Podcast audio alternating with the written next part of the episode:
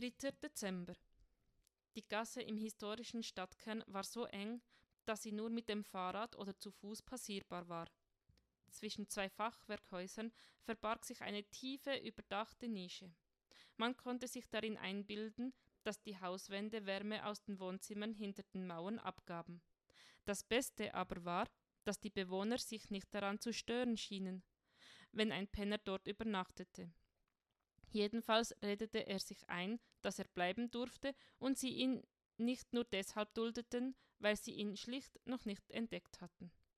Er wurde nicht verjagt und das war seine Art, dazuzugehören, seit seine eigene Haustür hinter ihm zugefallen war. Das Schneetreiben drang an diesem Abend bis zur Gasse vor. Zwischen den Hauswänden wirbelten die Flocken auf und nieder. Er kämpfte sich hindurch, zu seiner schützenden Nische waren es nur noch wenige Schritte. Als er aber hineinschlüpfen wollte, zuckte er zurück. Ein Menschenbündel hatte sich dort breit gemacht. Einen Moment hielt er verblüfft inne. Dann preschte er vor und trat dem Eindringling ins Hinterteil. Nicht zu fest, nur deutlich. Hey, verschwinde, das ist mein Platz. Der so behandelte rückte sich träge und setzte sich, eine Entschuldigung murmelnd, auf. Doch als er sah, wer ihn getreten hatte, verfinsterte sich seine Miene. Rudi, Mann, was fällt dir ein? Ich war zuerst hier. Das ist mein Platz.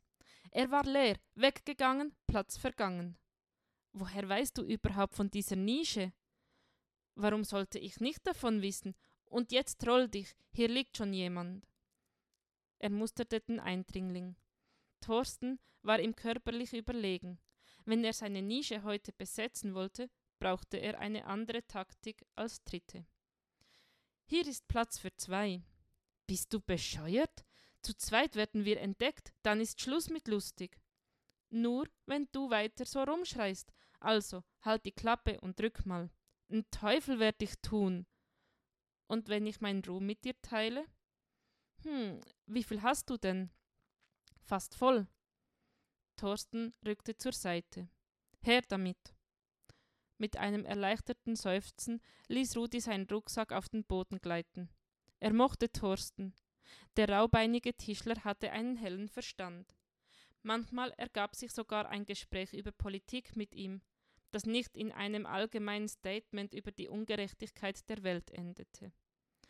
Er hatte sich schon manches Mal gefragt, warum Thorsten auf der Straße lebte. Wahrscheinlich aus dem gleichen Grund, aus dem ein ehemaliger Rechtsanwalt es tat und diesen Grund zog er jetzt aus seinem Rucksack und reichte ihm die Flasche. So, so, fast voll nennst du das. Ich nenne das fast leer. Thorsten riss ihm die Flasche aus der Hand und setzte an. Mach ganz leer, ich hab noch Wodka. Er breitete seine Isomatte aus und kroch in den Schlafsack. Der reichte kaum, um, Kälte, um der Kälte zu entfliehen. Manchmal machte eine einzige Decke den Unterschied. Thorsten griff sie sich. Kann ich die haben? Nee, energisch holte er sie sich zurück. Mir ist aber auch kalt. Dein Problem. Dann sauf ich mich warm. Übertreib's nicht, sonst holen dich in der Nacht die Engel. Quatsch, auf mich wartet die Hölle. Glaubst du, im Himmel haben die Platz für einen alten Penner? Nie im Leben. Keine Ahnung, ist mir auch egal. Schlimmer als das hier kann die Hölle eh nicht sein. Warum lebst du auf der Straße? Auf die Frage war er jetzt nicht gefasst. In Gedanken sah er die Villa in der Elisenstraße. Aber dahinter tauchte noch ein anderes Bild auf, eines, das er nicht sehen wollte. Hastig zog er die zweite Flasche aus dem Rucksack. Keine Ahnung, ist eben passiert. Wen interessiert's? Du hast doch Krebs in der Birne.